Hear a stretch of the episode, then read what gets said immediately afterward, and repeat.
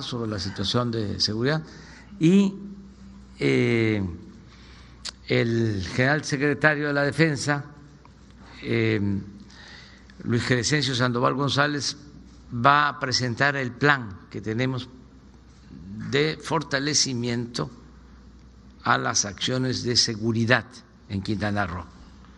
Eh, así va a estar la agenda y al final va a estar Elizabeth García Vilchis en esta sección de quién es quién en las mentiras de la semana. Gobernador.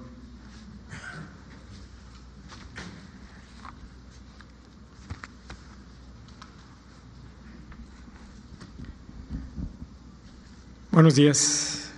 Bienvenido, señor presidente, a Quintana Roo, siempre su casa. Siempre nos da mucho gusto saludarle, recibirle. Encantado de, que esté con nosotros, señores secretarios, secretaria, amigas, amigos. En Quintana Roo, pues vamos avanzando bien en los temas de la recuperación de la economía, que ha sido pues uno de los temas fundamentales y de los que más nos solicita la población, las familias quintanarroenses, como usted muy bien lo dijo hace un momento, eh, han llegado aquí, muchas por trabajo, en búsqueda de mejorar nivel de vida, éxito, definitivamente por la cuestión del trabajo. Debo iniciar diciéndole que en materia de salud vamos en color verde por cuarta semana consecutiva, con menos de 5% de hospitalización, muy bajo en casos. El día de ayer tuvimos 12 casos positivos no hemos, ayer no tuvimos defunciones, hemos tenido por debajo de tres, cuatro defunciones al día, varios días ya de cero defunciones, que es muy importante para ello. Se ha vacunado ya casi a un millón de personas con esquema completo, es decir, casi el 85% de la población tiene ya un esquema completo de vacunación y 99.2% con una sola, con una dosis que además esta semana estamos ya en aplicación de segundas dosis para eh, mayores de 18 años. Eh, llegamos, pudimos llegar a tener mil camas. Actualmente nuestros 206 centros de salud han sido acreditados. Tenemos todavía pendientes en materia de salud abrir el hospital oncológico en Chetumal, el Hospital Comunitario de Tulum, el Hospital Comunitario de Nicolás Bravo en Otompe Blanco, que son algunos pendientes que todavía tenemos y que hemos venido trabajando con el INSABI en búsqueda de poder ofrecer esta garantía en materia de salud. Eh, de las 2.082 escuelas que tenemos han regresado 1.299 actividades presenciales, es decir, el 52.3%. De esas 848 son públicas, 451 privadas. Y eh, de esas escuelas que no han podido abrir, 488 tuvieron daños, eh, que fueron vandalizadas. De ellas, 110 están ya listas, se van a abrir en, esto, en esta misma semana.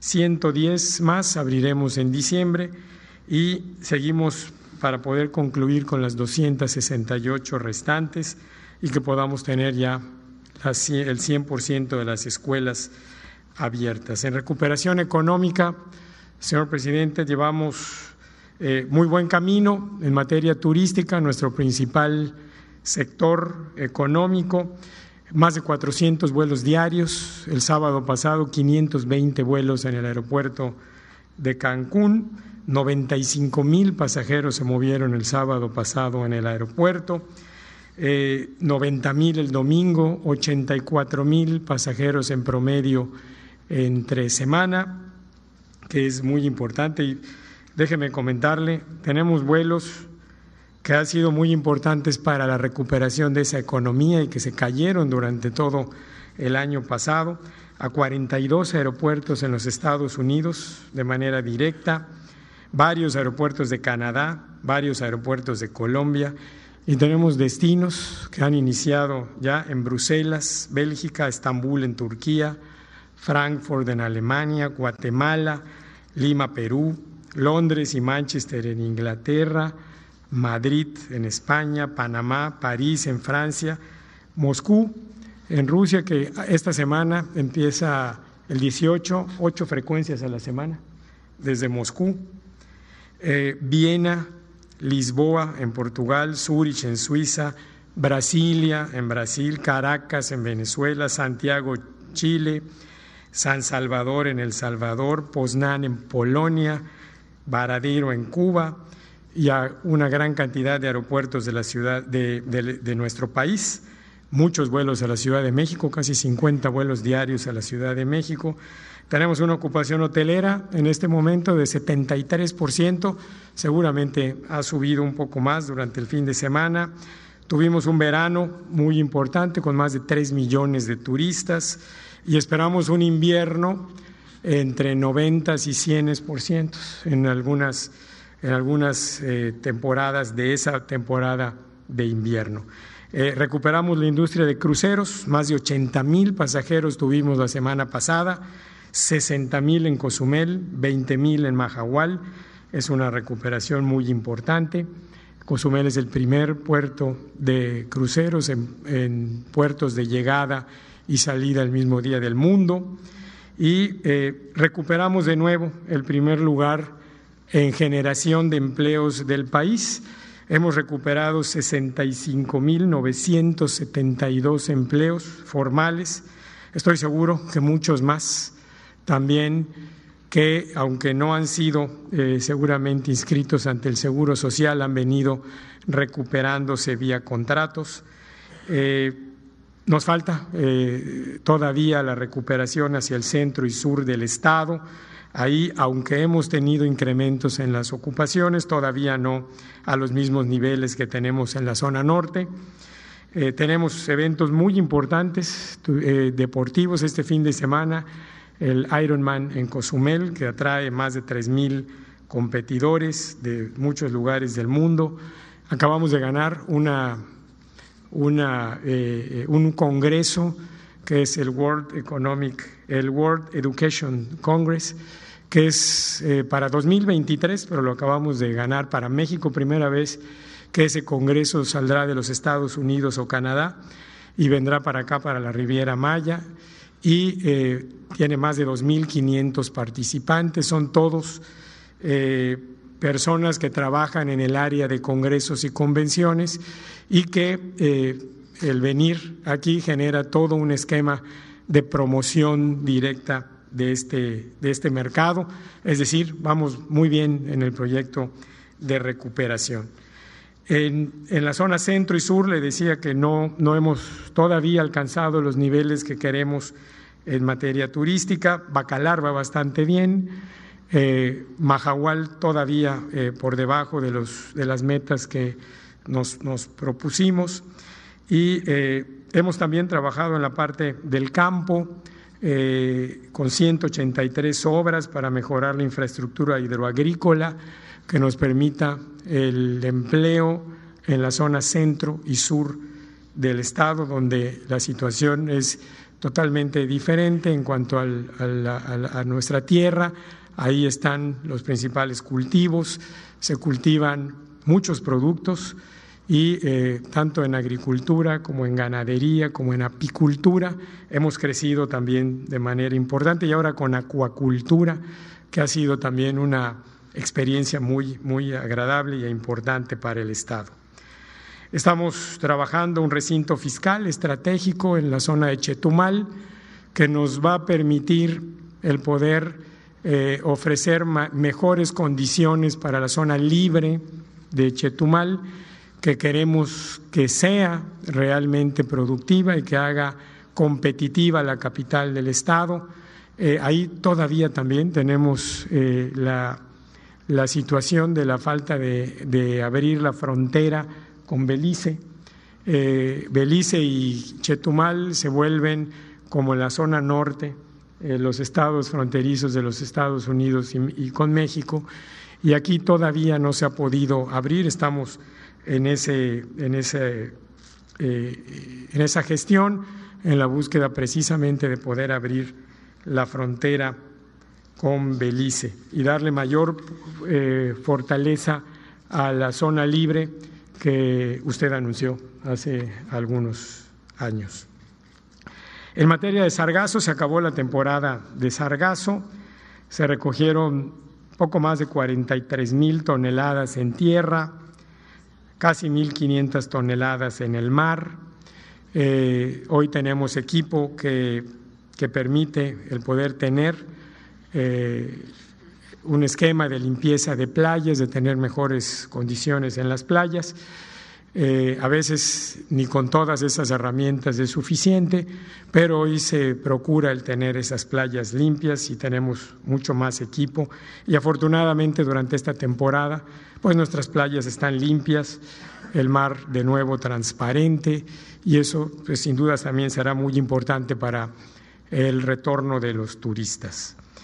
Eh, estamos trabajando en conjunto con, el gobierno federal en el tren Maya, en las inversiones en los tramos 4, 5, 6 y 7, apoyando a las diferentes dependencias federales para los derechos de vía, eh, las diferentes estaciones que el tren tendrá y lo mismo con el aeropuerto de Tulum y el aeropuerto de Chetumal, que están en, construcción, que seguramente serán también muy redituables para el Estado. El tren, estoy seguro, será una inversión muy importante, sobre todo de los pasajeros que en este momento llegan a Cancún y se trasladan hacia la zona de la Riviera Maya, y también para las y los trabajadores que viven en la zona de Cancún, en la zona de Playa del Carmen, y se trasladan a los diferentes hoteles de eh, toda la Riviera Maya a trabajar. Será muy importante, además, el poder tener toda la, zona maya, la región maya eh, unida. Eh, había sido siempre una, una, una necesidad el tener la posibilidad de conectar los diversos sitios que la cultura maya tiene a lo largo de toda la península y la región maya de, México y seguramente con él podremos tener esta situación que le dará de nuevo fuerza al mundo maya, el ya reconocido mundo maya. En materia de medio ambiente, eh, eh, hicimos ayer una propuesta señor presidente, ayer en antes del inicio del Tianguis, en un plan de turismo sustentable y sostenible de acuerdo a la Agenda 2030. Eh, queremos destinos que hoy son exitosos, pero queremos destinos que sean prósperos y más allá que solamente sean exitosos en lo, en lo turístico, que también se conviertan en prosperidad para la gente que vive en todos estos lugares. Y de acuerdo a lo que usted nos indicó, estamos también trabajando en la zona de Tulum, en la búsqueda de tener eh, más espacios que se conviertan en pulmones, en atractivos y al mismo tiempo en áreas protegidas, áreas naturales que permitan el crecimiento de la flora, fauna y de mantener eh, los niveles de turismo que hoy tenemos precisamente basados en esos principios de sustentabilidad y sostenibilidad. Presentamos también un plan de energías alternativas del Estado para reducir hasta 21% eh, los gases con efecto invernadero. Eh, Quintana Roo era uno de los estados más atrasados en materia de generación de energía. Aquí no hay eh, ninguna planta generadora de energía eléctrica, toda llega de diferentes lugares, a veces muy lejanos, y se tienen tarifas muy altas en materia de esta energía eléctrica y también eh, eh, pues la siempre posibilidad de que el crecimiento y la inversión que el sector turístico tiene genere que haya fallas en esta generación de energía.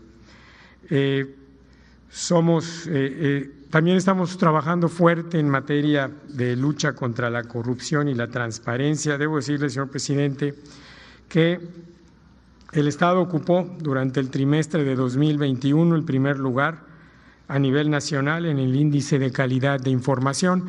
Y esto lo comento porque es un tema muy importante, algo que la población nos solicitó mucho, que era eh, un cambio en la forma en la que se manejaban las finanzas, el gobierno, y hemos buscado ofrecer y dar transparencia. Para el ejercicio 2021 tenemos el tercer lugar en el índice de transparencia y disponibilidad de la información fiscal de las entidades federativas que mide el desempeño gubernamental en temas como la definición del marco regulatorio, la programación presupuestal, la evaluación de resultados y la rendición de cuentas.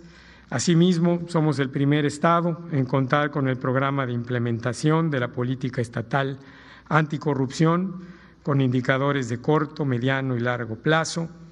Eh, y el tercer país, el tercer estado del país en integrarse a la cumbre global por el gobierno abierto. Generamos un plan de acción con amplio consenso de la sociedad para cambiar la forma en que el gobierno sirve a sus ciudadanos. En materia de auditorías, por ejemplo, el primer año, 2016, la Auditoría Superior de la Federación observó cinco mil millones de pesos en 2020, solo 36 millones de pesos, que es menos del 1% del monto auditado. 2016 fue cuando iniciamos a fines del año y tenía 5 mil millones que eran todavía de la administración anterior. El gobierno de México y el gobierno de Quintana Roo estamos trabajando en equipo, en coordinación, Hemos construido un equilibrio entre la protección de la salud de las personas, la recuperación de la economía. Hemos construido, aún en tiempos difíciles, teniendo siempre como prioridad a la población que más lo necesita. Hemos trabajado en los programas sociales que usted ha llevado a los diferentes lugares. En este momento, por ejemplo, Sedatu, Sedatu está trabajando en seis municipios del Estado, ya había trabajado en solidaridad al principio y están también todos los programas de tipo social en los que, por supuesto, hemos contribuido y hemos agregado algunos que son también importantes, por ejemplo, en materia de hambre cero, de pisos firmes, de estufas ecológicas, que vienen a adicionarse muy bien a los programas que el gobierno federal tiene en el Estado. Eh, fundamentalmente, esos son los temas. Tenemos todavía algunos proyectos de inversión pendientes, sobre todo hacia la zona sur del Estado, en cuanto al canal de Zaragoza, eh, terminar la parte del parque industrial y eh, los trabajos que estamos llevando también a cabo en toda la zona de centro y sur del Estado con la agroindustria, que también tenemos ahí varios pendientes por llevar todavía. Tenemos inversión pública en prácticamente los 11 municipios del Estado en materia de pavimentación, mejora de parques, eh, obras que hemos eh, eh, coordinado con los diversos municipios y, por supuesto, con la población de cada uno de los lugares, buscando precisamente la recuperación del empleo, pero también la mejora en los servicios públicos que son fundamentales para mejorar también nuestras ciudades y nuestros destinos turísticos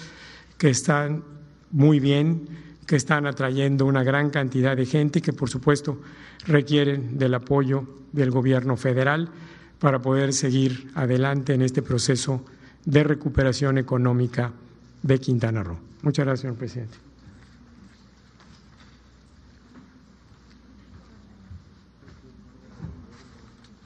Con su permiso, señor presidente, señor gobernador, gracias por su anfitrionía, compañeros de gabinete, presidenta municipal, medios de comunicación. Vamos a darles el día de hoy la situación de la seguridad pública aquí en este estado.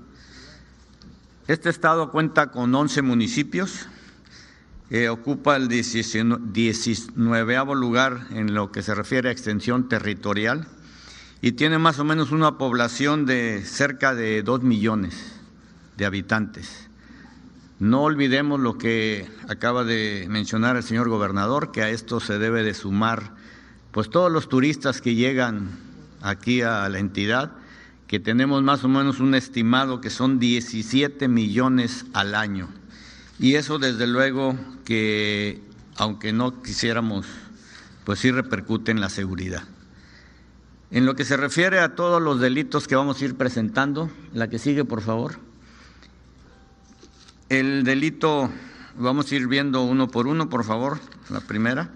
En lo que se refiere al delito de violación, en efecto ha ido con una tendencia a la alta, pero de una u otra manera se está trabajando en esta situación. En lo que se refiere a robo de negocios, es un delito que está tendiendo a la baja, como lo podemos ver aquí en las gráficas. Igualmente la trata de personas también en los últimos dos meses no ha existido, eh, no se ha presentado este delito aquí en el Estado. En lo que se refiere a extorsión, también es un delito que tiene tendencia a la baja.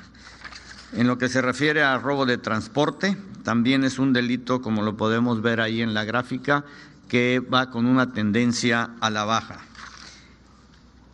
En lo que se refiere a robo de transeúnte, pues sí, aquí lo podemos ver, es un delito que también nos está marcando con una incidencia a la alta. Y en el robo de casa habitación, como lo podemos ver en la gráfica, es un delito que va con tendencia a la baja. En feminicidio también tenemos aquí ciertos problemas, hay un delito que va a la alta pero sin embargo en el último mes se registró solamente un evento de este tipo. En lo que se refiere a secuestros, es un delito que va totalmente a la baja. Y en homicidio doloso también, como lo podemos ver en la gráfica, está llevando, se están llevando a cabo también este, acciones para contenerlo, pero también es un delito que tendemos, tendemos eh, llevándolo hacia la baja. En lo que se refiere a la cantidad de homicidios dolosos por entidad federativa, en la presente administración al mes de septiembre ocupa este estado el lugar número 17 con respecto a la media nacional. Igualmente, por cada 100 mil habitantes ocupa el décimo lugar. En lo que se refiere a municipios con mayor incidencia, aquí en el estado, pues tenemos Benito Juárez, Solidaridad, Tulum, Otón Blanco e Isla Mujeres son los que tienen eh, mayor eh, incidencia delictiva. En lo que se refiere a seguridad pública del Estado, ese es el número de elementos tanto estatales como municipales que se presentan aquí en el Estado. La que sigue, por favor. Fuerzas federales. Este es el número de fuerzas federales que tiene aquí el Estado, en total 5.300 86 entre Secretaría de Marina, Secretaría de la Defensa y la Guardia Nacional. Aquí se puede ver las coordinadoras de la Guardia Nacional donde están eh, ubicadas, que el número de efectivos, 1945, son los efectivos operativos. La que sigue, por favor. En lo que se refiere a construcción de compañías de la Guardia Nacional, van a haber ocho aquí en el Estado. Ya hay cuatro que están concluidas en el color rojo y las de 2022 y 2023 es la proyección de tres para el 2022 y eh, la otra en la, para el 23 y la coordinadora del batallón. La que sigue, por favor. Los resultados, los resultados que tenemos a la fecha, como lo podemos ver aquí, es una numeraria, eh, ustedes lo pueden ir viendo, cómo está aquí los resultados que se están obteniendo aquí en el Estado. La que sigue, por favor. Con respecto al sargazo, que es un tema muy este, discutido e incluso polémico aquí en el Estado, eh, es, no es un problema, es una situación que se presenta año con año. Afortunadamente eh, se ha llevado un programa que ha disminuido esa, el, el arribo de sargazo, que pues en efecto hay meses que la situación se complica un poco, pero eh, se ha mantenido o tratado de mantener las playas limpias. Hay una gran coordinación entre los municipios, el gobierno estatal y el gobierno federal. Y en lo que va de este año, pues se han recolectado 40, casi 45 mil toneladas de sargazo. Y esos son los diferentes apoyos que hemos tenido por parte de la Secretaría de Marina y desde luego por parte de los municipios, que repito, estamos bastante coordinados y un gran apoyo de los municipios y desde luego del gobierno del Estado. La que sigue, programas, eh, beneficios de los programas sociales. Aquí lo que podemos ver, se tienen eh, 14 eh, programas sociales donde se da un apoyo a 203.511 personas y una gran derrama económica de mil millones de pesos.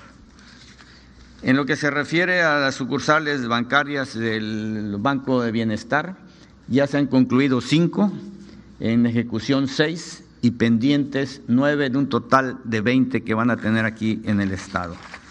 En lo que se refiere a los planes de N3, DN3 de la Defensa Nacional, Plan Marina y Plan de la Guardia Nacional, que están activados todos los días del año, eh, se han atendido en lo que se refiere a incendios forestales 7, urbanos 5, 3, eh, tormentas tropicales se han atendido 3, lluvias 4 eventos, huracanes 2, en lo que se refiere a accidentes vehiculares, como lo vemos ahí, la explosión, amenazas de bombas, derrame de sustancias tóxicas. Se han empleado de los tres fuerzas federales 9.136 elementos con vehículos 385 y seis helicópteros.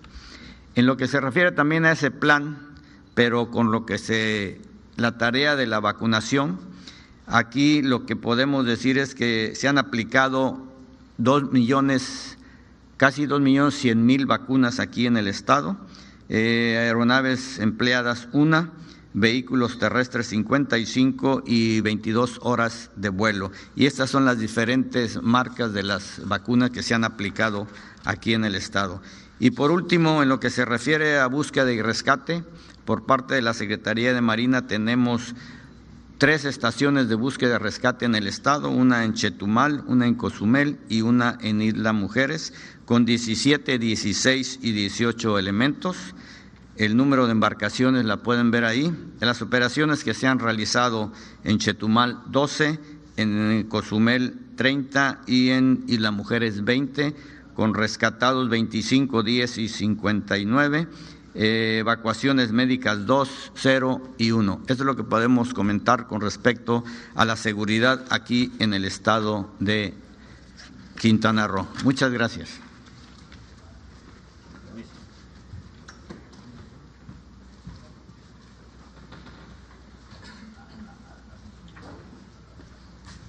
Con su permiso, señor presidente. Buenos días.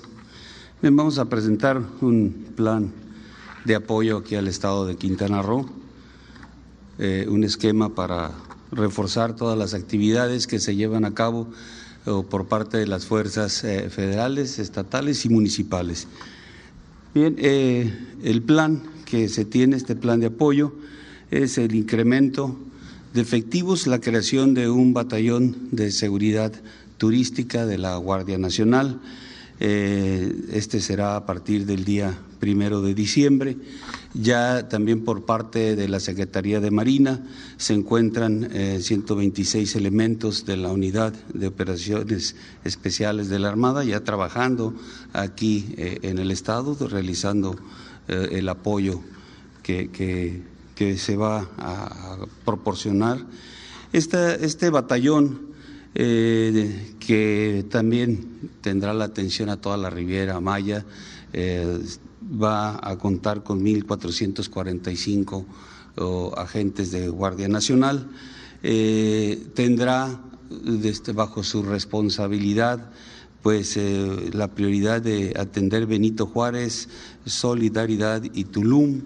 Eh, este, este batallón va a proporcionar la seguridad a toda el área turística conforme eh, vaya avanzando el año. Vamos a, este, irle proporcionando los, eh, las herramientas para poder eh, hacer su trabajo, el equipamiento que requiere para poder atender esta nueva misión.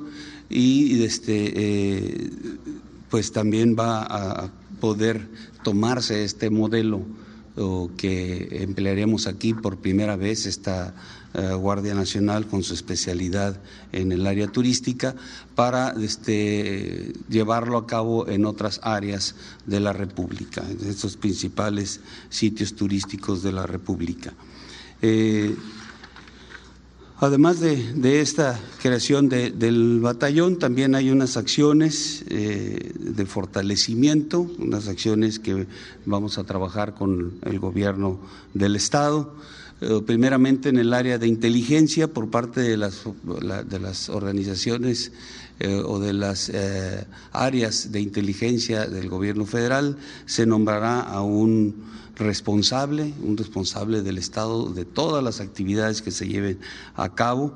Eh, ahí este, eh, el CNI será el coordinador de estas eh, actividades y colaboraremos la Secretaría de la Defensa, la Secretaría de Marina, la Guardia Nacional. De tal manera que podamos lograr que, que, los grupos de inteligencia operativa puedan funcionar y puedan generar desde los datos que requieren la parte eh, que ejecuta todas las acciones. Esta inteligencia es la parte más importante del apoyo porque de ahí se generarán una serie de, actividades para evitar eh, pues la presencia o la actividad delictiva de las organizaciones que se tienen presencia aquí en el área. También un trabajo eh, coordinado, federación, estados, municipios, para poder lograr este objetivo de, ir en contra de las organizaciones criminales, ser más eficientes. Se va a apoyar a las instancias eh, de, eh, correspondientes para la judicialización y lograr la detención y proceso de, los principales generadores de violencia. Eh, se apoyarán las acciones de la Fiscalía de aquí del Estado para cumplimentar órdenes de aprehensión que se vayan generando. El, esfuerzo interinstitucional en los tres órdenes de gobierno pues eh, será a través de esta mesa de coordinación estatal de construcción de la paz. Sobre esta mesa también la vamos a fortalecer para este, eh, ver de esas acciones, de ese impulso que pone la mesa, también irlo de alguna manera midiendo, evaluando para eh, saber qué áreas nos hacen falta impulsar, en donde eh, se requiere un, mayor, este, eh, una mayor presencia y esta fuerza que anteriormente cité, la del batallón y la unidad de operaciones especiales de, la Armada, pues que vayan atendiendo lo que la mesa de seguridad vaya identificando y vaya impulsando. También estará a disposición del Estado la posibilidad de, capacitación de esos policías en algunas áreas, eh, algún refuerzo en algunos aspectos que eh, identifique la mesa también de seguridad que está haciendo falta en las instituciones de seguridad eh, pública. Además, también eh, va a ir acompañado todo este fortalecimiento, este apoyo eh, dentro del plan eh, para Quintana Roo, el incremento de programas sociales en apoyo a los jóvenes y también reforzando esta parte una campaña mediática sobre prevención del delito y las adicciones que fortalezcan la integración y los valores sociales. Eh, el Estado, por su parte, ya puso a disposición dentro de este, de este plan un, terreno en Tulum para un terreno de una hectárea, un poquito más de una hectárea. Eh, este terreno eh, pues lo, vamos a emplear para establecer ahí una instalación de la Guardia Nacional. No lo teníamos considerado Tulum, como lo explicó el secretario de Marina, hay un proyecto para 22-23 no estaba Tulum, pero bajo esta condición que el señor gobernador puso a disposición del gobierno federal este, esta, área, pues vamos a, emplearla para tener una presencia en, esta, eh, en, Tulum, que es una parte importante de turismo. Eh, finalmente, el despliegue que tenemos, el despliegue, cómo quedará cubierta esa, eh, el Estado y principalmente la Riviera Maya con el batallón. Aquí vamos a ver eh, las instalaciones militares que se tienen, ahí los puntos verdes son el despliegue también que, que, tenemos por parte del ejército. También adelante, por favor, con la Guardia Nacional.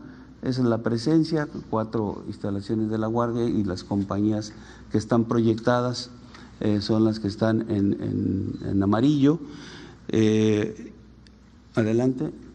Aquí vemos cómo, cómo se cubre con eh, todo el despliegue que tiene la Guardia y también en el Estado tiene presencia dos helicópteros que apoyan a todas las fuerzas que operan. adelante.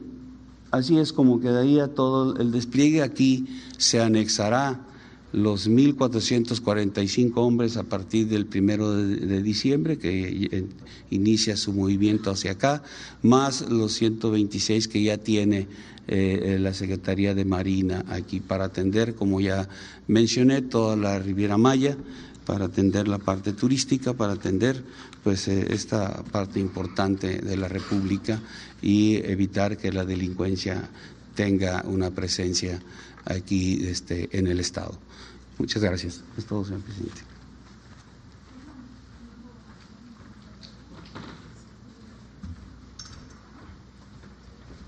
Con su permiso, señor presidente, buenos días a todas y a todos.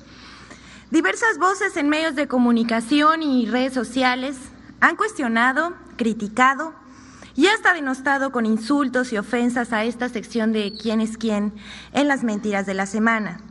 Incluso hay organizaciones nacionales e internacionales que consideran este ejercicio como un espacio que estigmatiza a medios de comunicación y periodistas. Sin embargo, hay miles de ciudadanos que agradecen que aquí se desmientan las noticias falsas y se desmonten las campañas de desinformación.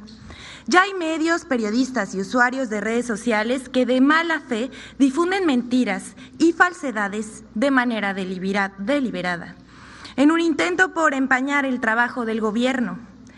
El tiempo ha probado que el quién es quién en las mentiras es un ejercicio necesario. Aquí se exhiben difamaciones, infundios y faltas a la verdad. Un blanco preferido de esas injurias es el presidente de la República y su familia, a quienes han llegado a inventarle todo tipo de mentiras, como queda evidenciado una vez más. Y con esa nota vamos a iniciar el día de hoy. Hoy traemos tres. De cómo se fabricó una noticia falsa para descalificar la visita del presidente a Nueva York.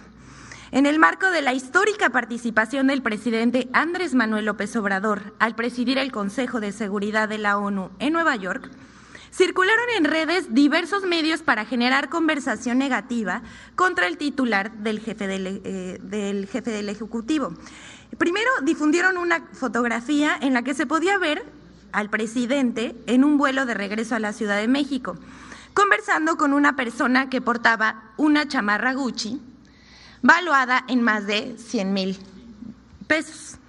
No pasó mucho tiempo para que se publicara esa imagen señalando falsamente que se trataba del hijo del presidente, quien portaba la famosa chamarra Gucci.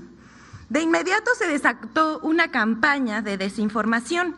incluso le entraron medios de comunicación como Infobae, El Sol de Puebla, Vanguardia, Debate, MTP Noticias, Criterio, Línea Directa y Posta. Por supuesto, la oposición y los críticos de siempre hicieron eco de esta mentira.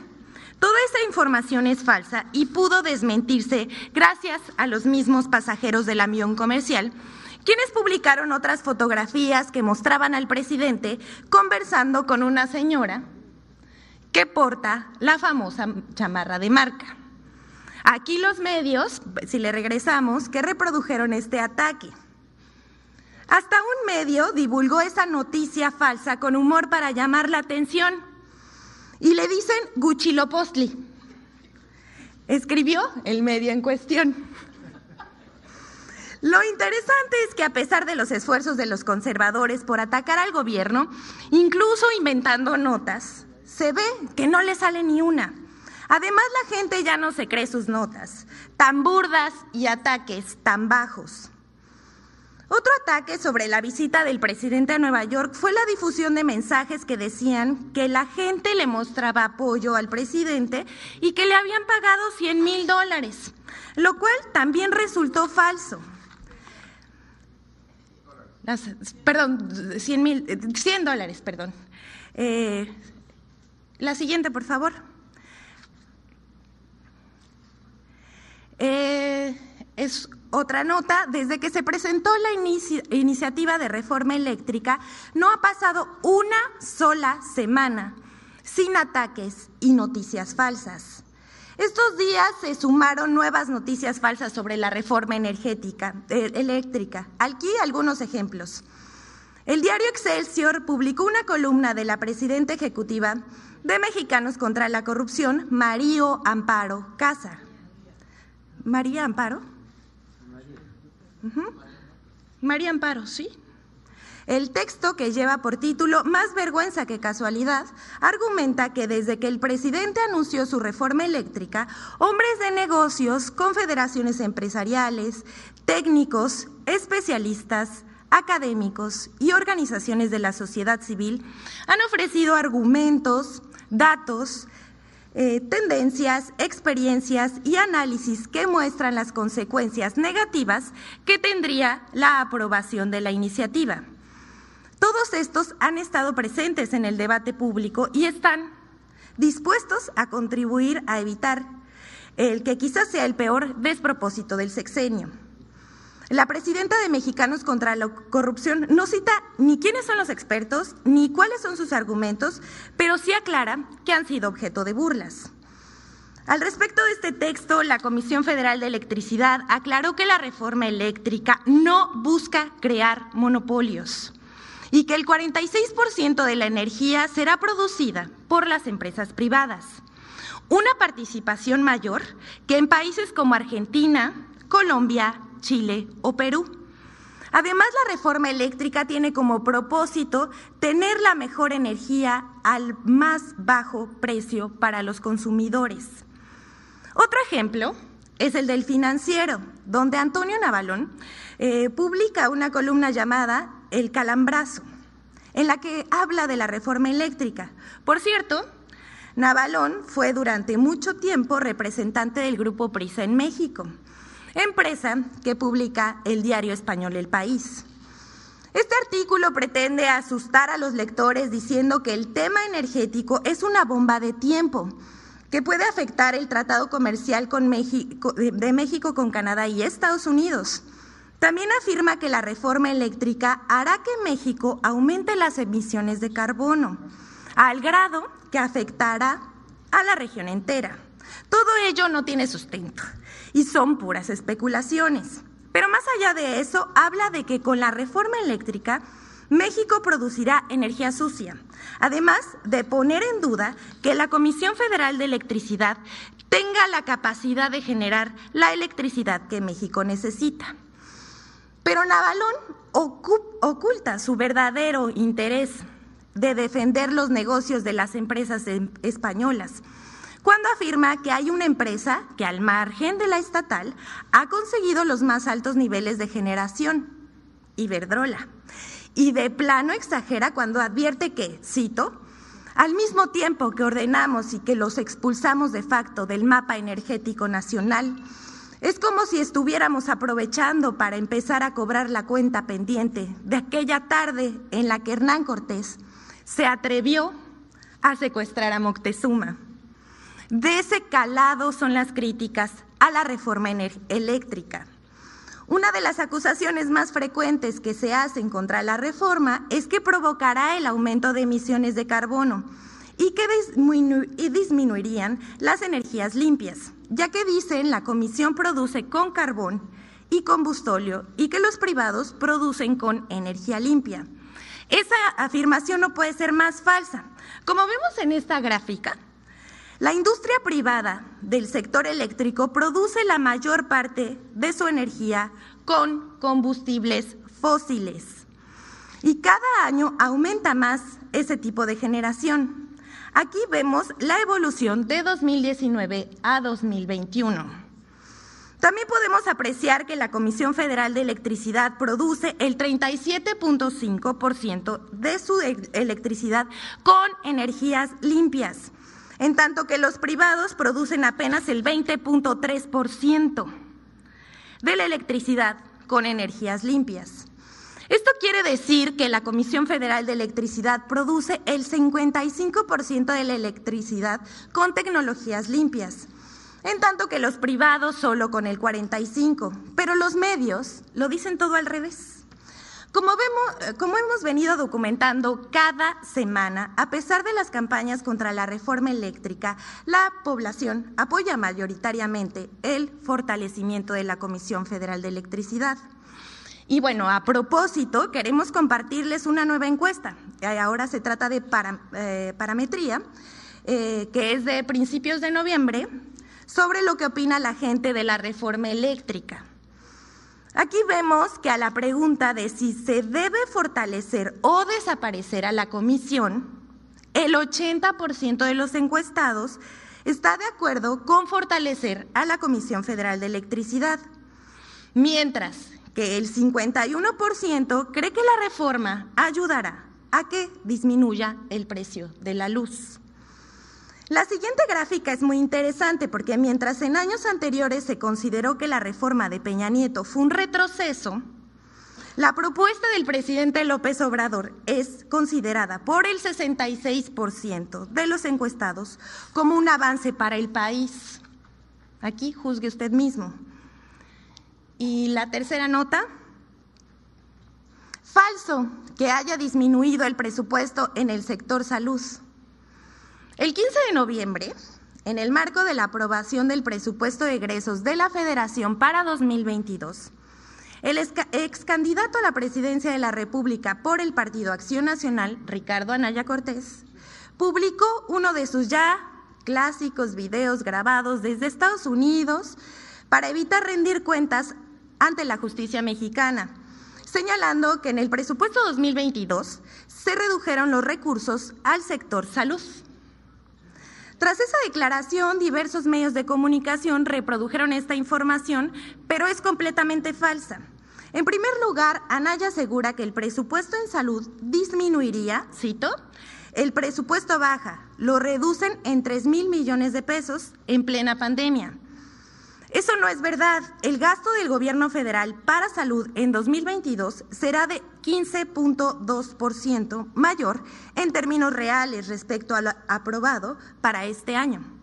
En 2022 sumará 794 mil millones de pesos, 105 mil 200 millones de pesos más que en 2021.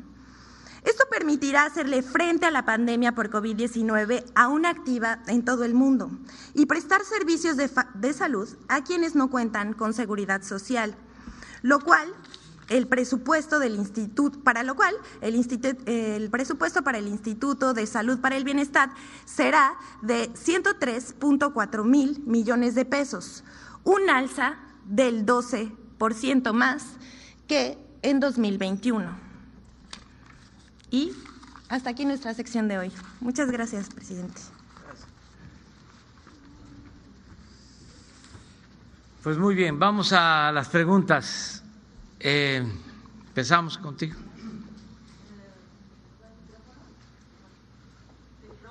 No, ahí te lo van a entregar. Gracias. Eh, buenos días, señor presidente. Soy Cristina Escudero del diario Quintana Roo y de 89.1 frecuencia mágica de Grupo Cantón. Eh, bueno, brevemente leeré dos preguntas eh, con respecto a la importancia que tiene el tren Maya, que pues bueno ha generado muchas expectativas por lo que va a, producirse, ¿no? Sobre todo para el sureste del país que había estado muy olvidado. Entonces, la pregunta es si este proyecto se terminará en tiempo y forma, porque pues eh, han surgido pues algunos cambios, han incrementado 60 mil millones de pesos este, más al, presupuesto inicial y también a empresarios que han manifestado cierta inconformidad porque, eh, pues bueno, por el proceso de compraventa que no quieren ellos este, vender sus terrenos o parte de sus terrenos para del tramo Cancún a Tulum este, para la construcción del tren Maya. Entonces, ¿qué solución se le va a dar a esto si se va a terminar realmente en tiempo y forma a este proyecto pues tan importante de, la 4, 4, t Y una segunda pregunta es, este, usted ha comentado de la importancia que tiene este destino, Cancún, eh, pues no solo a nivel nacional, todo el país, sino a nivel mundial, que todavía es uno de los destinos más buscados por los turistas internacionales. Este comentaba este el licenciado Crescencio acerca de que van a llegar más de mil militares este, y la creación también de un centro militar. Entonces, eh, las expectativas, obviamente, eso suena muy bien, eh, pero eh, sí quisiera preguntarle cuál va a ser el reforzamiento real del gobierno federal hacia la autoridad este, municipal en ese sentido, en el sentido de la seguridad, porque si esto inicia en diciembre, estamos hablando de que también ya es una temporada alta para este destino y se está considerado eso, que va a llegar más turismo y más gente a este destino. Y bueno, por supuesto también eh, que cómo se va a reforzar a, este, a la autoridad municipal en cuanto a la materia de turismo. ¿sí? Esas son mis dos preguntas. Gracias. Bueno, eh, el tren Maya es una gran obra, pero en efecto requiere de mucho trabajo. Por eso estamos evaluando constantemente. Hay que tomar en consideración que se trata de 1.500 kilómetros de Palenque a eh, Campeche, Yucatán, Quintana Roo, por el Golfo y eh, Cancún eh, a Escárcega por el Caribe y eh, los límites con Guatemala, 1.500 kilómetros. Se va avanzando, ya se están trabajando cinco grandes tramos el tramo de Palenque a Escárcega.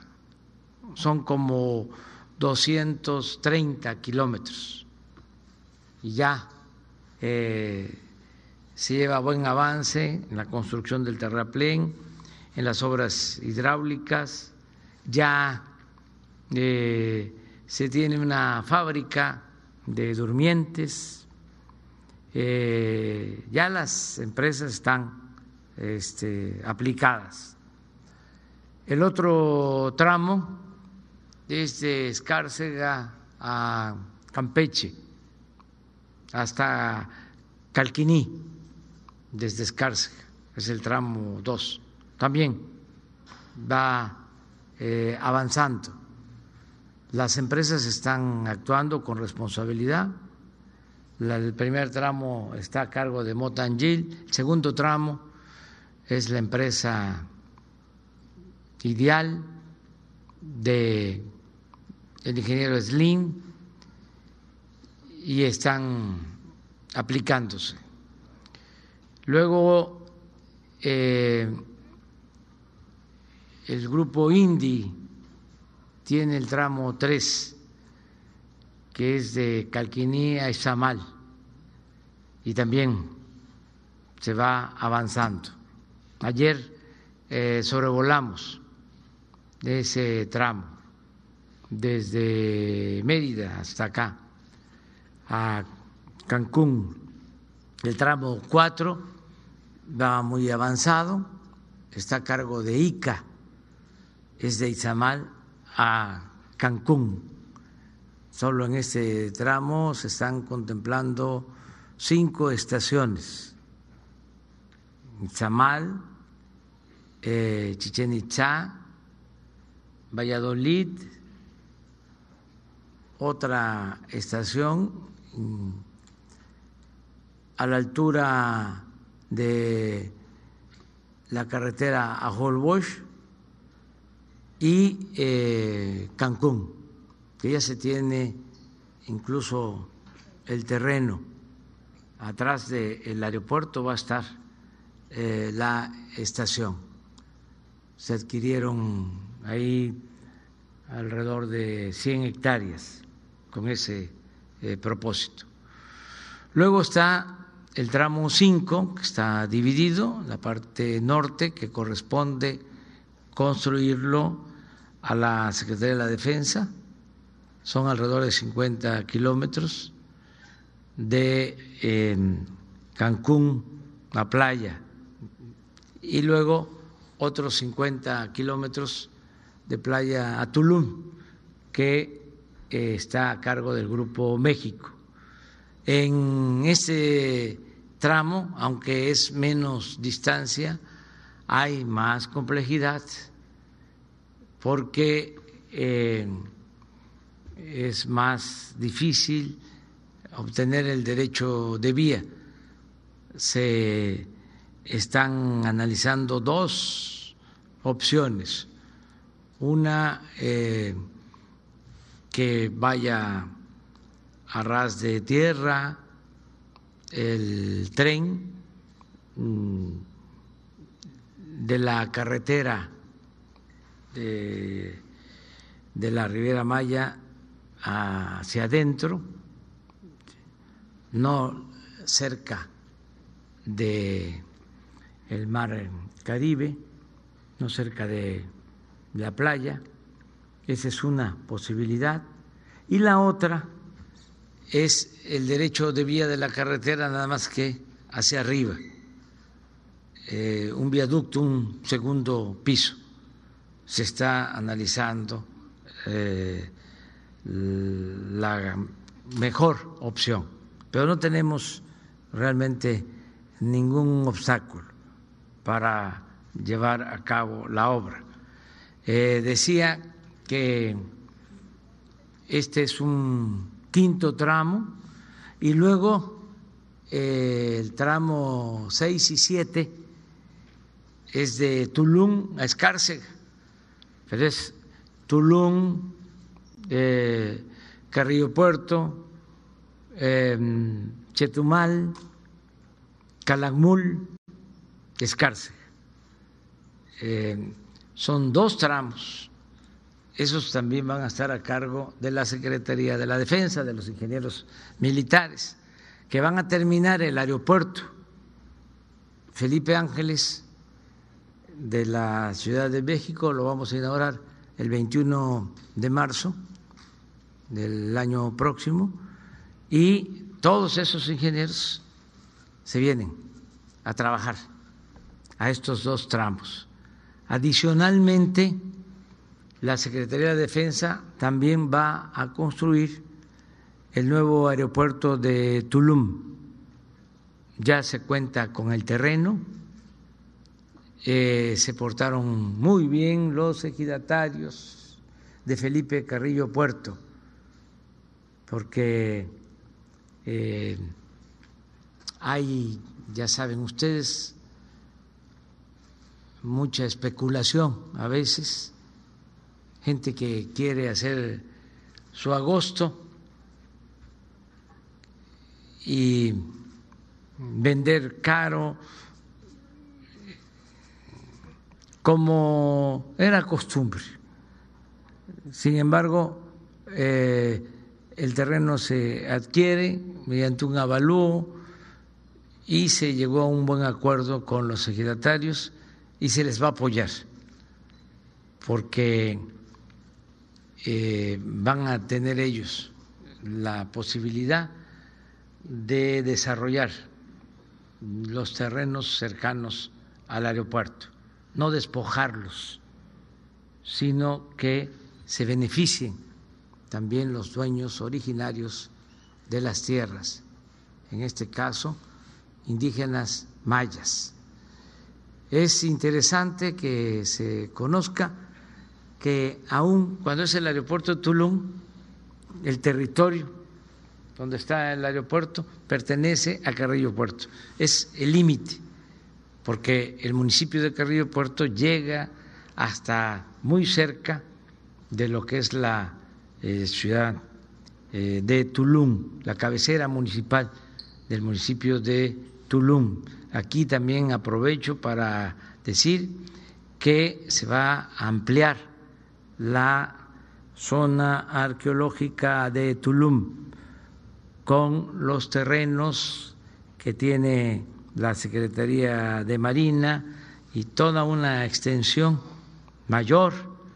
Se va a crear una reserva, un área eh, protegida para que se pueda disfrutar no solo de esa belleza arqueológica que es el sitio de eh, Tulum, sino un parque natural de alrededor de 500 hectáreas para que eh, se pueda este, disfrutar de eh, la naturaleza.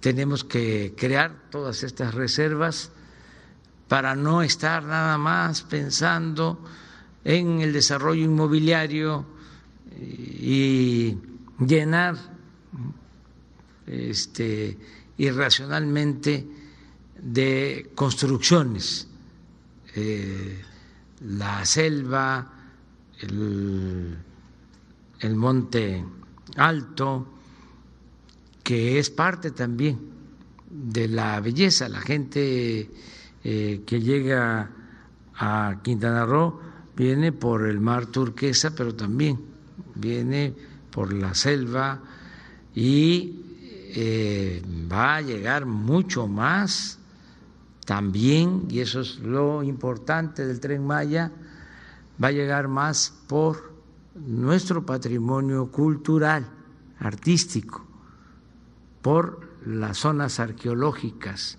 que se tienen en Tabasco, en Chiapas, Campeche, Yucatán y Quintana Roo, que ayer lo comentaba yo, es de las zonas eh, más importantes del mundo. Todo lo que es la gran civilización maya, las grandes ciudades antiguas, ciudades mayas, con todo su arte, con todo su esplendor, pues es algo único.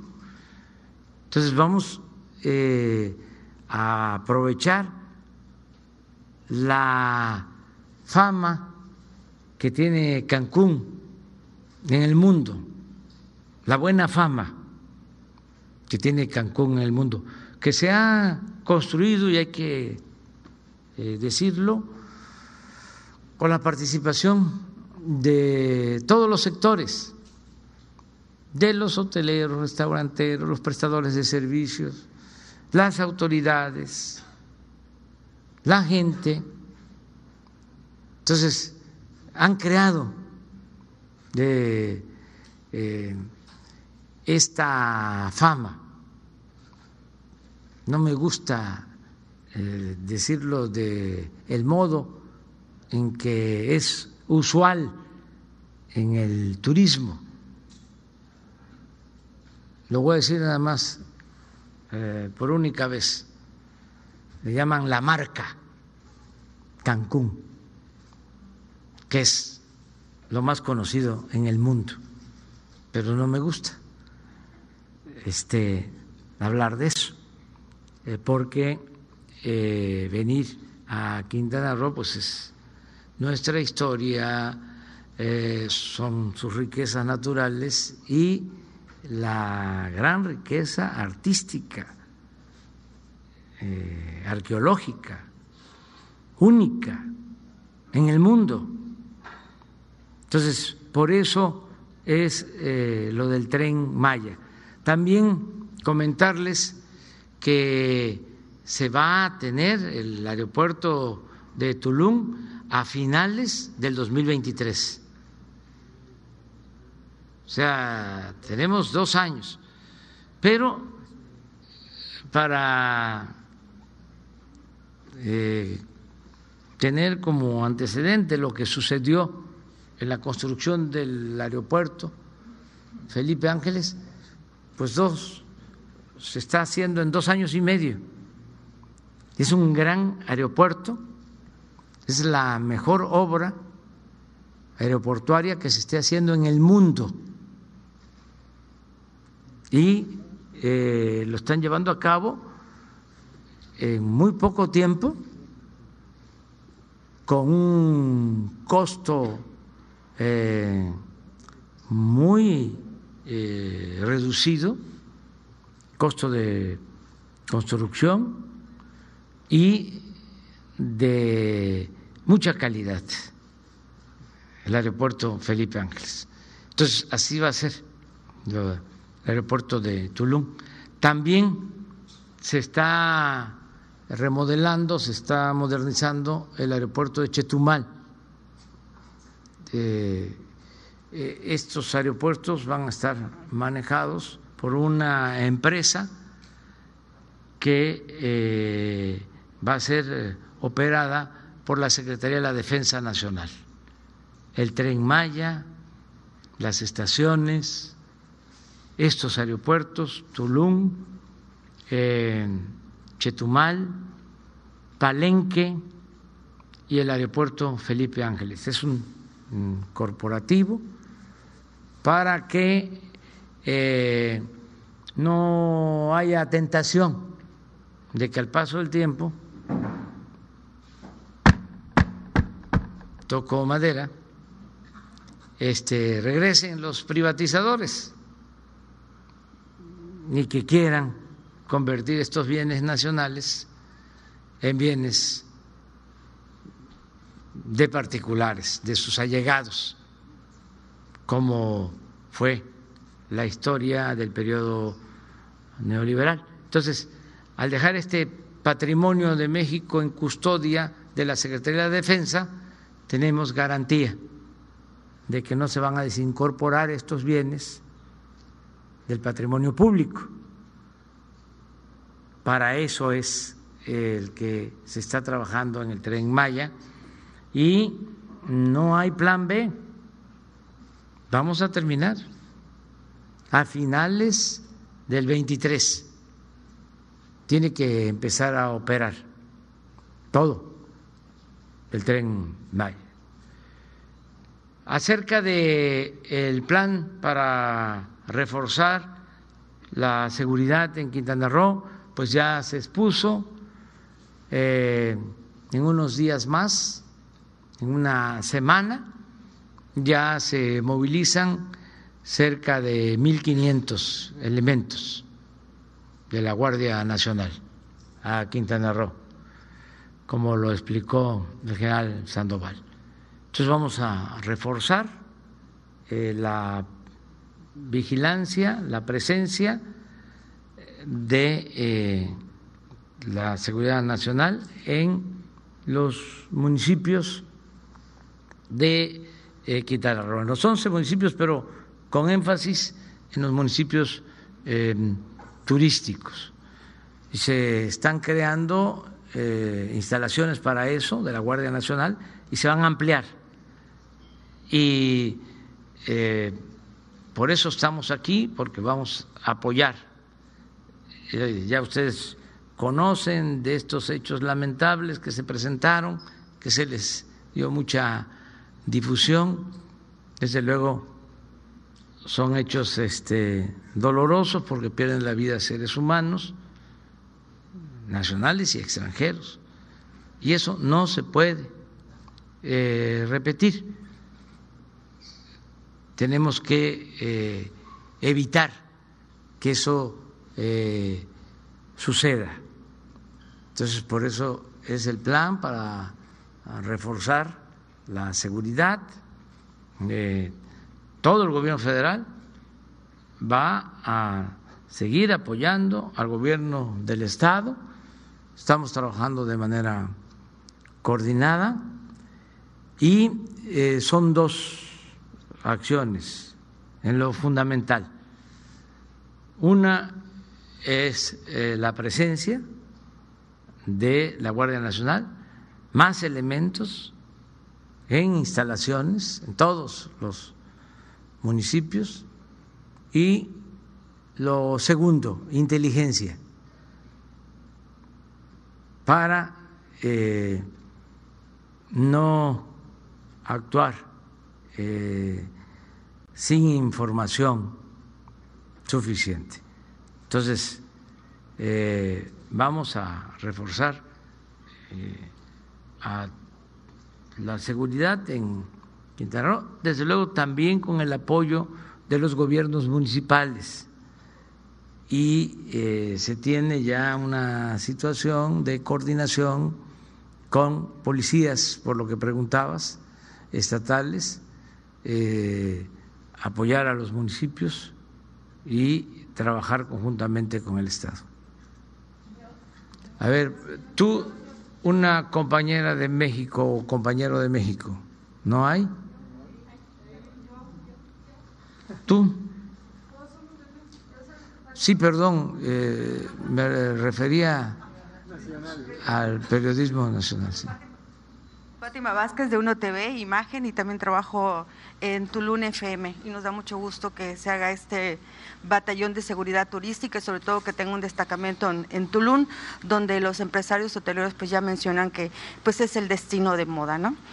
Pero mi pregunta es si existe algún plan para blindar a Quintana Roo de la violencia entre los grupos del narco, porque es, eh, gran parte de lo que está ocurriendo se habla de que pues es un pleito también entre ellos por las plazas, ¿no? Y con este reforzamiento, pues lo más seguro es que también ellos se desplacen hacia el sur, que lo conocemos como una zona de trasiego, y también tenemos otros destinos en crecimiento como lo es Bacalar. Sí, este, tenemos un plan. Tengo otra pregunta, pero adelante. Para eso. Nada más que no podemos este, detallarlo. bueno, por razones obvias. Obvias, sí, claro. Bueno, mi otra pregunta viene en el contexto electoral, ya que en Quintana Roo habrá elecciones a gobernador en el 2022 y el funcionario federal Rafael Marín Molinedo dijo que usted le dijo que no se inscriba como aspirante a la candidatura de Morena. ¿Es esto verdad? Y si con eso se descarta su participación en la contienda electoral. No me meto en eso, corazón. Este, pero. Mm, eso dijo él, ya es funcionario federal. ¿Mande? Eso dijo él. Sí, yo lo este, respeto mucho y lo quiero mucho a Rafael Marín. Es como mi hermano. Ah, ok. Lo quiero, lo respeto mucho porque él es precursor de este movimiento. Comenzamos juntos a luchar en Tabasco. En el presupuesto 2022, ¿qué beneficios tiene Quintana Roo, sobre todo en materia de salud? Bueno, te termino de decir que si él comenta de que no va a participar, este, em, lo considero una buena decisión porque él está a cargo del programa de desarrollo del istmo de Tehuantepec.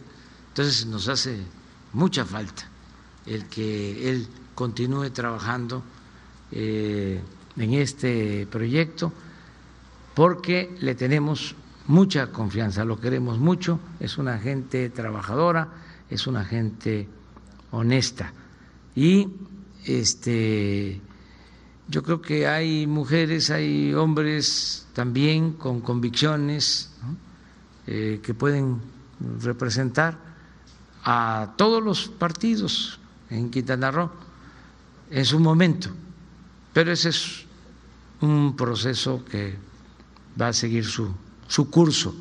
Lo otro que comentabas. Sobre el presupuesto de 2022 en materia de seguridad, de salud para Quintana Roo, ¿qué beneficios nuevos hay?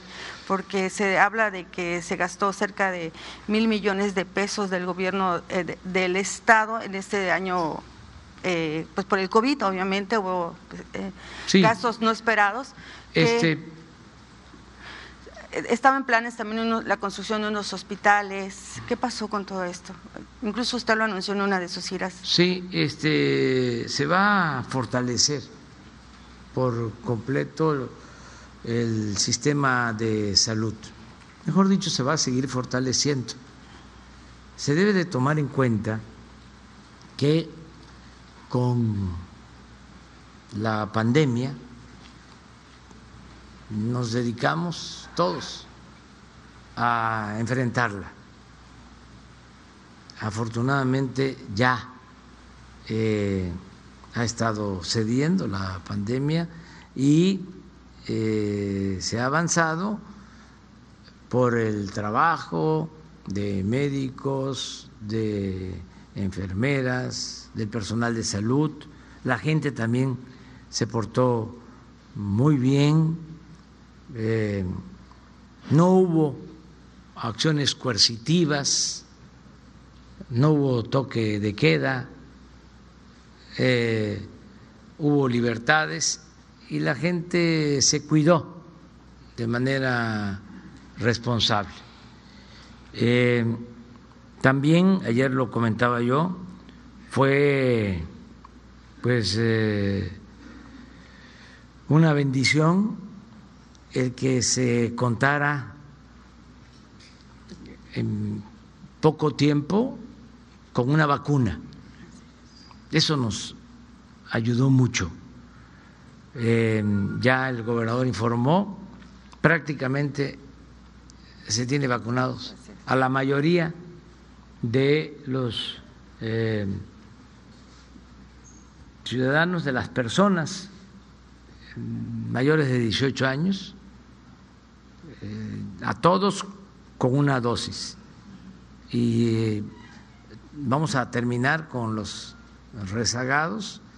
Yo aprovecho para decirle a la gente, no solo de Quintana Roo, de todo el país, de que hay que vacunarse, porque pues nos da gusto escuchar aquí eh, a Carlos Joaquín eh, informando, porque eso es lo que más duele, de que no hubieron ayer fallecidos por la pandemia. Sí, pero no debemos de eh, confiarnos.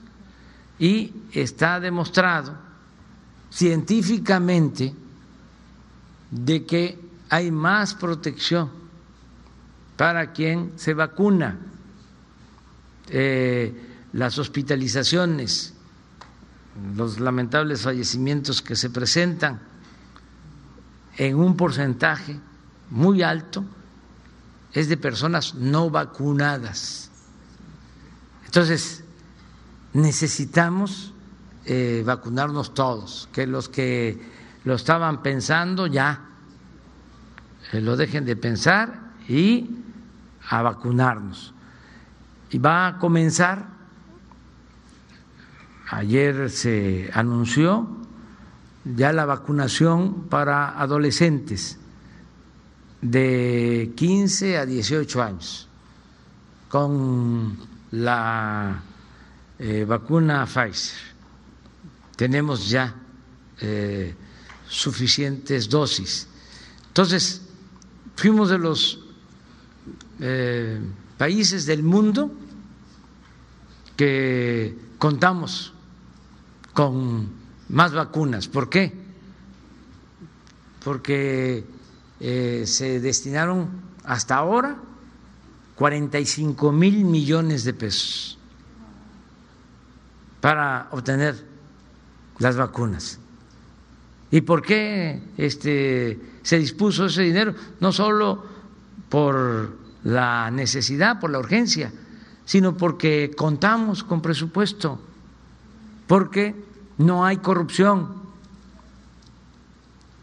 Y este, el año próximo, como aquí se expuso, se va a incrementar 15% el presupuesto de salud. ¿A qué vamos? A que funcionen bien los centros de salud, los hospitales, que la atención médica y los medicamentos sean gratuitos, que no falten los médicos, que no falten los especialistas. Ese es el desafío que tenemos. Estamos eh, resolviendo el problema del abasto de medicamentos, porque había una mafia que controlaba todo lo relacionado con la venta al gobierno de los medicamentos. Diez empresas le vendían al gobierno cien mil millones de pesos en medicamentos, a precios elevadísimos. Las diez corporaciones estas vinculadas a políticos corruptos. Por eso la campaña en medios, porque eh, repartían moches en contra de la decisión que tomamos de no permitir ya la distribución de esos medicamentos, la adquisición de esos medicamentos a estas empresas vinculadas con políticos corruptos. Se abrió la posibilidad, porque no eh, estaba permitido, que se compraran los medicamentos en el extranjero para proteger estos monopolios eh, vinculados a influyentes. Entonces ya podemos comprar los medicamentos en cualquier país del mundo. Y ya los tenemos, pero todavía eh, necesitamos mejorar la distribución, porque fue desmontar un aparato corrupto de adquisición, de distribución de medicamentos y crear algo nuevo para que no falten los medicamentos, no solo los del cuadro básico, todos los medicamentos se van a garantizar de manera gratuita a la población. Entonces, estamos ya eh, buscando el mecanismo más adecuado para la distribución, de modo que los medicamentos lleguen hasta las comunidades más apartadas, hasta donde esté un centro de salud, una unidad médica. Y en el caso de Quintana Roo, eh, este programa va a reforzarse. Muchas gracias, señor presidente.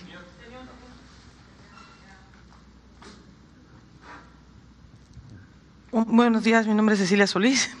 Ya eh, quiero dar las gracias por todo el apoyo que usted me ha brindado desde el año pasado, pero lamentablemente, a pesar de que expuse el caso el pasado 9 de febrero, del caso 9N aquí en Cancún, la represión policíaca que hubo, donde yo resulté lesionada y tres personas más, hoy el caso 9N está en Europa, eh, Amnistía Internacional se lo ha logrado llevar para allá. Hasta el día de hoy, las víctimas no tenemos justicia, no hemos podido accesar a la justicia. Eh, todo ha sido una simulación por parte del Estado, por parte de la Fiscalía General del Estado. Han hecho de la carpeta una porquería.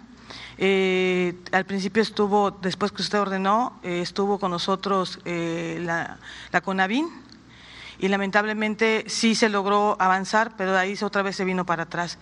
Hoy los principales represores como Jesús Alberto Capela, entre otros, siguen libres y han sido prácticamente exonerados de lo que sucedió esa noche.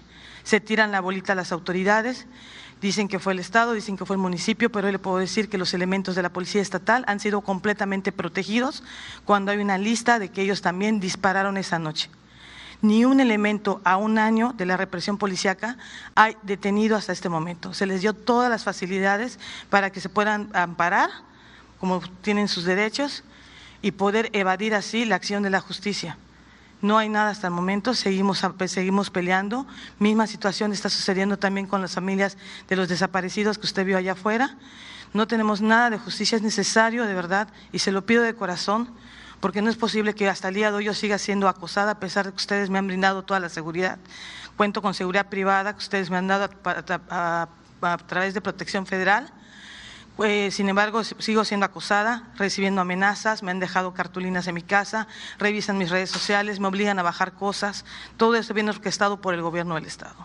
Le pido por favor de veras que nos ayude, que nos apoye a las víctimas del 9N, porque esto no puede quedar impune, esa, la, grave, la, la situación tan grave que se vivió esa noche aquí en Cancún. Y quiero agradecerle la verdad por todo el apoyo que me ha brindado. Muchísimas gracias y se lo pido de corazón. Bueno, ¿qué te parece si este eh, se ponen de acuerdo.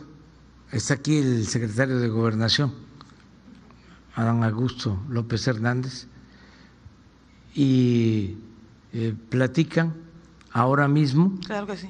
Te va a atender y, eh, en efecto, a la entrada nos abordaron familiares de personas desaparecidas y les dije que la licenciada Rosa Isela Rodríguez las iba a atender. Entonces les pido a los dos que en estos casos puedan este, eh, atenderlos y tomar decisiones y seguirlos ayudando y cuentas con nosotros. Muchísimas gracias, la verdad. Siempre. Lo necesitamos porque no tenemos nada de.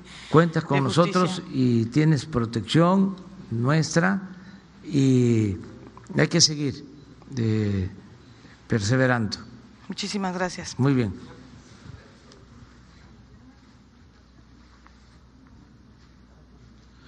Muy, buenos días, Óscar Valadez de Tebasteca, Quintana Roo. Tengo dos preguntas, es para usted, señor presidente.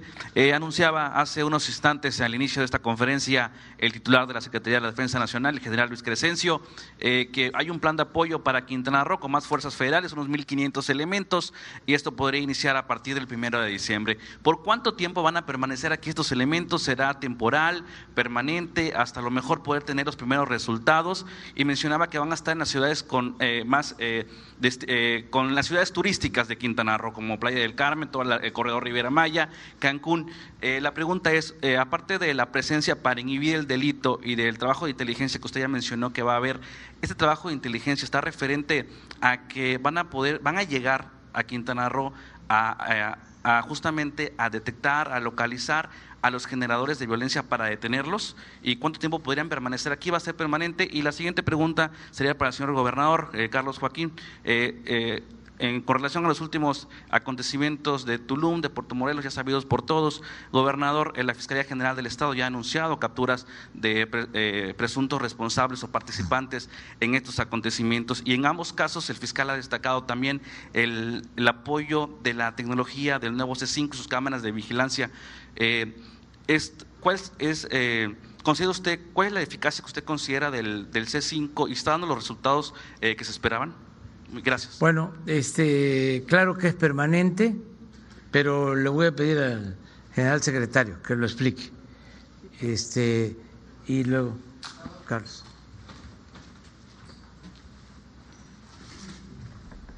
Con su permiso, señor presidente. Sí, eh, las fuerzas que, que, arribarán a partir del día primero de diciembre ya van a ser permanentes, van a estar aquí en, el Estado ya asignadas.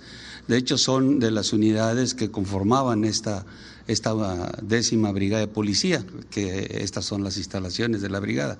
Aquí estaban ese personal con el despliegue que se hizo al inicio de la administración, cubrieron otras áreas eh, con el crecimiento de, la Guardia Nacional, ahora que tenemos esta necesidad, vamos a, regresar a ese batallón, el 30 Batallón de Guardia Nacional, lo regresamos aquí al que, a lo, donde fue su origen y aquí ya van a permanecer de manera uh, este, indefinida aquí, ya como va a ser su, su plaza asignada para el trabajo que, que, van a tener, el nuevo trabajo que van a, a tener y la nueva capacitación para la atención de lo que será la Riviera Maya.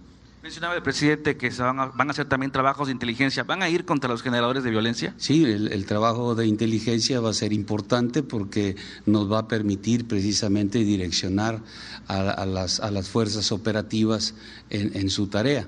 Eh, necesitamos que, en un área tan importante de, turismo, pues no sea la fuerza la que se vea eh, en, primer eh, lugar, ¿no? sino la inteligencia que, que se genere llevará a, pues a realizar acciones de manera muy coordinada, muy limpia, sin generar eh, pues un efecto violento sobre el área, ¿no? esa va a ser la importancia de, de esta inteligencia y va a, coordinar los esfuerzos, pues el Centro Nacional de Inteligencia, que esa es su especialidad y habrá, como mencioné, un, solo elemento que coordine todo eh, el esfuerzo, toda la, parte de obtención de información y generación de inteligencia en el Estado.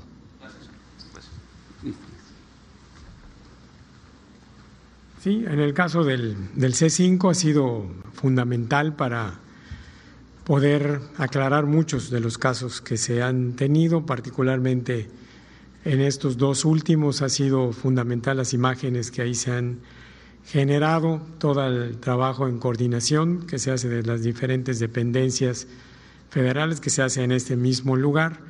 Y eso es lo que ha permitido que se resuelva parte ya de estos dos casos y otros muchos más que no que no han sido precisamente estos tan tan difundidos pero que eh, han permitido el que hoy se tengan detenidos, que se tengan órdenes de aprehensión también en, en, proceso y que eh, se conozca a fondo cuál fue la razón y el problema que se suscitó. ¿Cuál es la eficacia que usted considera son esos los resultados que esperaba, gobernador? No, ha sido totalmente eficiente en ese sentido.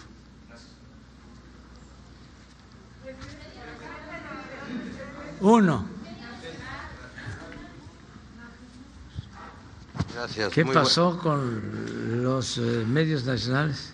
Andan en cómo se llama este, hasta Este, atrás. qué bueno que predominó. Este, sí, Muy buenos días, Amir Ibrahim del Quintana Roo MX, buenos días a todos.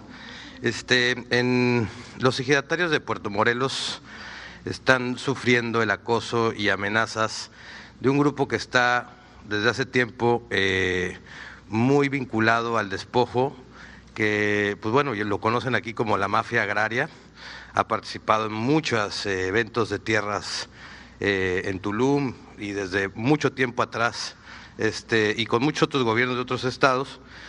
Y bueno, eh, lo lideré al Tonino Almazán, que es uno de los, un exfuncionario que trabajó en el RAM precisamente, y que pues básicamente es el que ejecuta todos estos planes de despojo a ejidatarios y que lo hacen desde la federación. En este momento hay 900 hectáreas en Puerto Morelos, justo en donde va a pasar el Tren Maya, que han levantado muchas ambiciones y los ejidatarios de Puerto Morelos, pues bueno, están siendo amenazados por este, eh, esta mafia y pues bueno, le piden su apoyo, saber cómo pueden acercarse a ustedes. No confían en el, en el de Fonatur de aquí, que se llama Raúl Bermúdez, ha tenido muchas críticas y por ahí ha sido señalado bastantes veces de presuntos actos de corrupción, ¿no? Y este y pues bueno, hasta Lord Fonatur por ahí le ponen.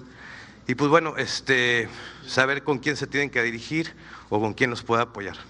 bueno, nos hace la información de los este, directivos, las autoridades del ejido o quien Sí está vinculado el presidente, que creo que lo compró, pero todos los otros del, del ejido no están, este, digamos, de acuerdo, ¿no? Y pues bueno, pues hay muchos de la tercera edad que están siendo acosados y pues bueno, pues aprovechan que no tienen protección y este, este tipo de cosas para amenazarlos, amedrentarlos y pues con ello pues poderlos despojar. Bueno, el que nos ayuda en este tramo para este, atender todas estas este, reclamaciones, demandas y también para llegar a acuerdos es eh, Román Meyer, del secretario de Desarrollo Urbano. Bien. Eh, nos ponemos de acuerdo eh, eh, y se establece comunicación con Román, que tú le des toda la información Bien, y él va a intervenir bien. porque a él le corresponde.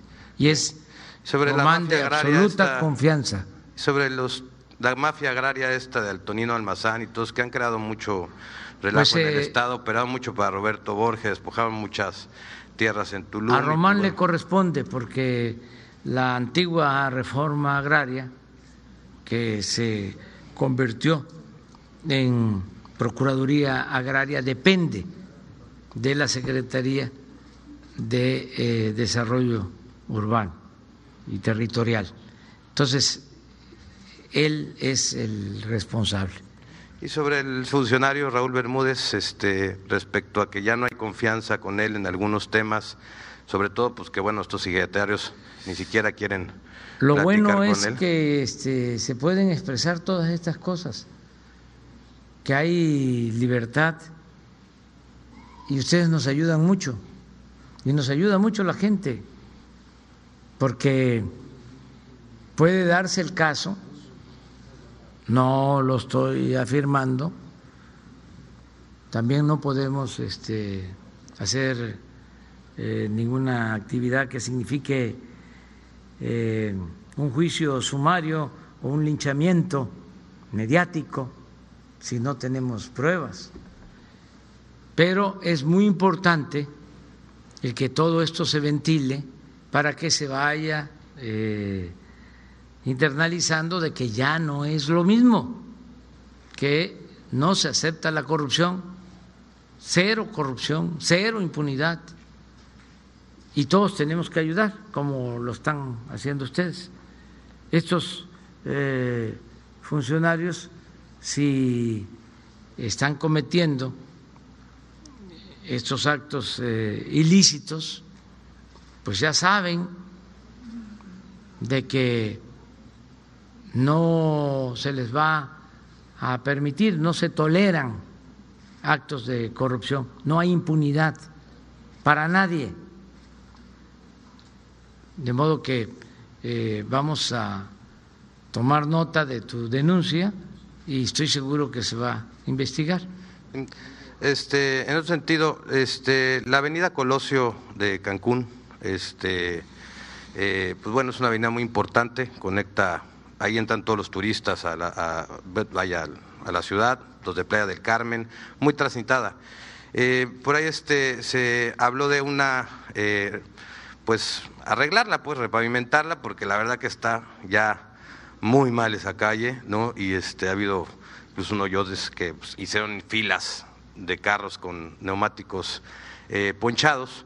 Y pues bueno, este, hay una, una este, duda si es a Fonatura el que le toca, si es al municipio o al gobierno del estado ese tramo, ¿no? Y si se va a reparar, porque la gente pues que cruza ahí diariamente, pues se necesita reparar y pedirle su opinión con respecto a lo que viene en el proceso también electoral en Quintana Roo, ya inscritos como precandidatos del partido que usted encabeza, ¿no? Se está desatando ya la guerra sucia tremendamente en redes y pedirle su opinión respecto a estas guerras sucias que se, está, que se, que se establecen y sobre la avenida Colosio. Muchas gracias. Bueno, la avenida Colosio, si está mal, eh, lo que hay que hacer es arreglarla, corresponda a quien corresponda.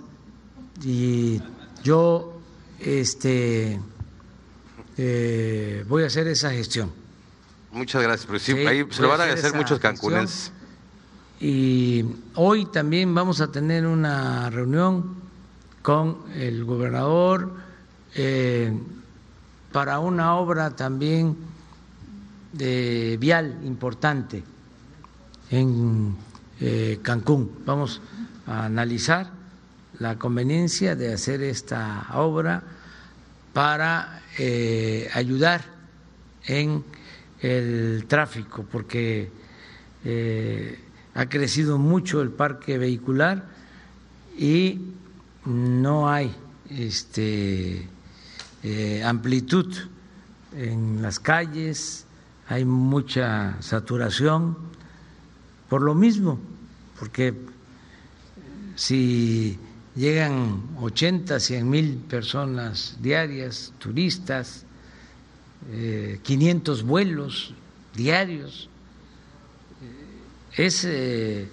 el sitio de más llegadas de turistas en el país y de los sitios más importantes del mundo. Entonces, sí hay que estar constantemente mejorando la infraestructura vial y vamos a trabajar sobre eso. Eh, acerca de las elecciones, pues son asuntos que tienen que ir resolviendo eh, los partidos de acuerdo a sus eh, estatutos.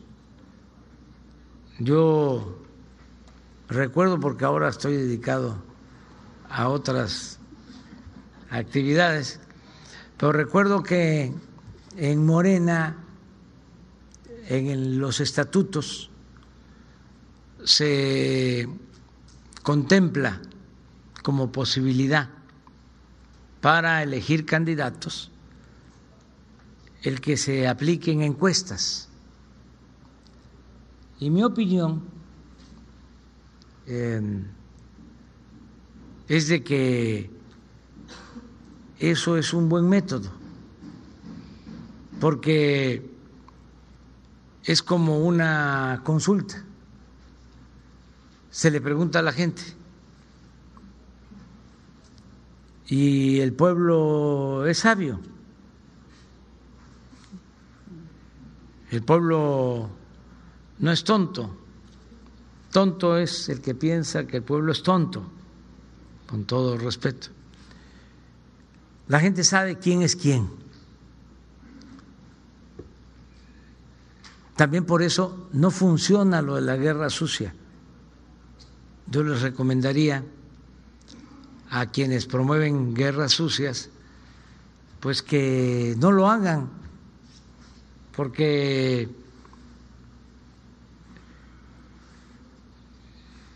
no les rinde eh, ese dinero que destinan a la propaganda, eh, a la guerra sucia, no les ayuda. Pero lo peor es que los mancha. No se puede eh, aspirar a ocupar un cargo si no se tiene autoridad moral. El que se vale de esas este, maniobras, el que hace guerra sucia, politiquería, pues eh, no es gente buena para el servicio público. Además,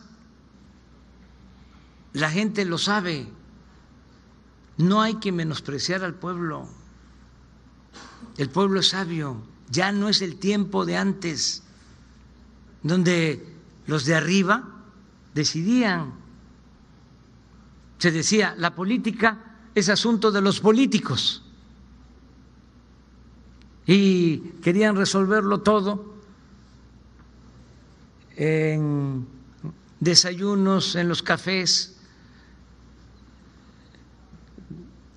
comiendo con políticos, cenando con políticos, con los medios de información y ahora con las redes sociales. Pues no funciona eso. No ayuda. Hay que respetar al pueblo. Por eso es importante lo de las encuestas, porque ahí sale. Yo no este, soy ciudadano de Quintana Roo, que quiero mucho este estado. Sí, eso sí este, estoy avecindado. Eh, quiero mucho a Quintana Roo y a su pueblo y además se han portado conmigo más que bien, más que bien. Ahora que escribí mi nuevo libro, este, menciono Quintana Roo y pongo el ejemplo de cómo la gente migrante es más liberal.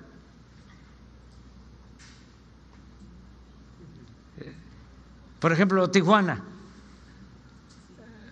La presidenta municipal de Tijuana, una migrante oaxaqueña, Montserrat. Mi respeto para Tijuana. Me quito el sombrero. Lo mismo aquí. Por eso, desde eh, hace muchísimos años, desde que comenzamos, nosotros hemos contado con el apoyo de la gente de Quintana Roo. Eh, siempre eh, nos han dado su confianza, que no vamos a traicionar nunca. Entonces,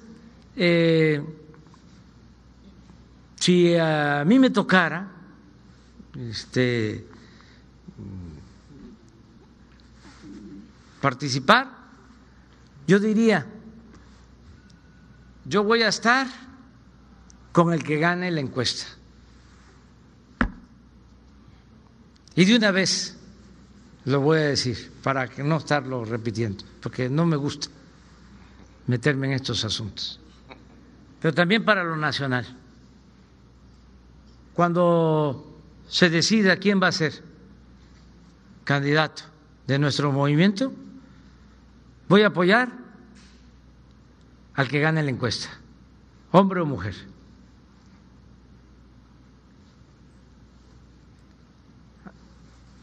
A ese voy a apoyar.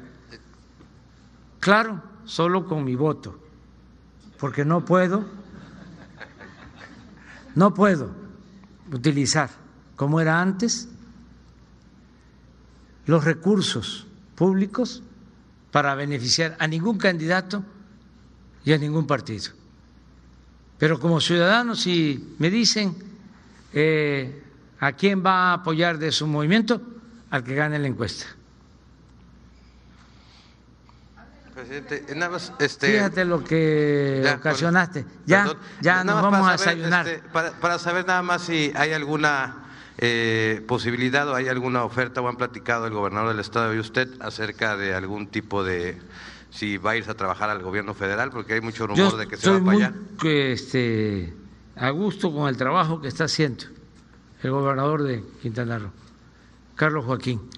Y este, terminando su eh, tarea, su encargo, su mandato, este, eh, vamos a hablar con él para eh, convencerlo de que nos siga ayudando si lo decide, porque es voluntario. Lo veremos en su momento. Muchas gracias.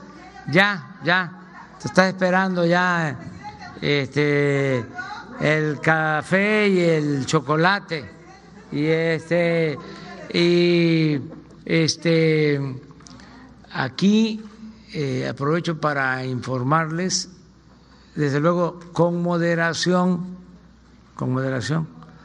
Este, hay unas eh, tortas de lechón únicas. Ya ven que la península es de lo mejor para la cochinita, para el lechón, este, lo que es la comida regional. Pero voy a procurar acordarme de cómo se llama el lugar donde voy en la mañana este, a comer mis tortas de, lechón. Tienen su horno y es algo extraordinario, sí, porque eh, se piensa, ¿no?, que solo en Yucatán, desde luego, en Yucatán, este hay una gran variedad de comida. Este, el camarón feliz, el camarón feliz, eh, se los recomiendo. Eh, se los recomiendo ahí, el camarón feliz. Y son de esas cosas que eh, se piensan, ¿no? Como en Cancún, que es un centro turístico, este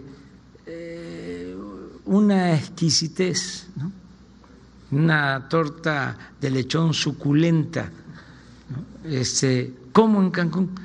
Me pasó este, en Tulum con el café de Don Cafeto.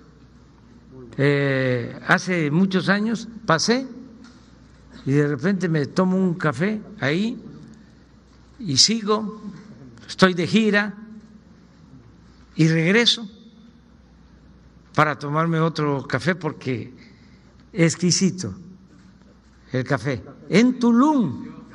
Ya falleció don Cafeto.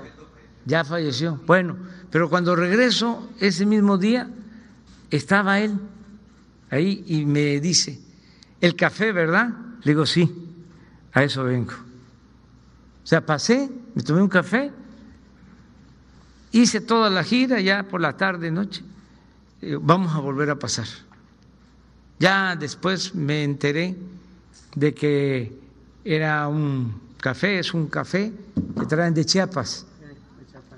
Sí, este, pero en eh, Tulum. Entonces, este, ya me están esperando las tortas. Adiós, adiós.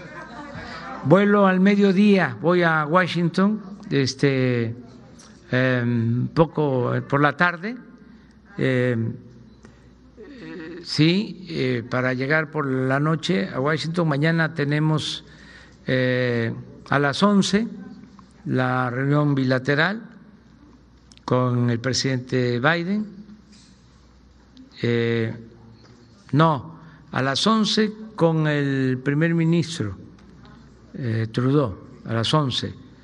Luego vamos a saludar a la vicepresidenta Kamala Harris. Y a la una de la tarde, mañana, es eh, el encuentro con el presidente Biden. Y a las cuatro de la tarde es la trilateral. Eh, eh, vamos a estar los tres para la evaluación del tratado. Ese es el programa. Ya descansamos allá y en la mañana regresamos para estar el viernes al mediodía de regreso en la Ciudad de México y el sábado es 20 de noviembre, aniversario del inicio de la revolución y vamos a estar en el desfile militar.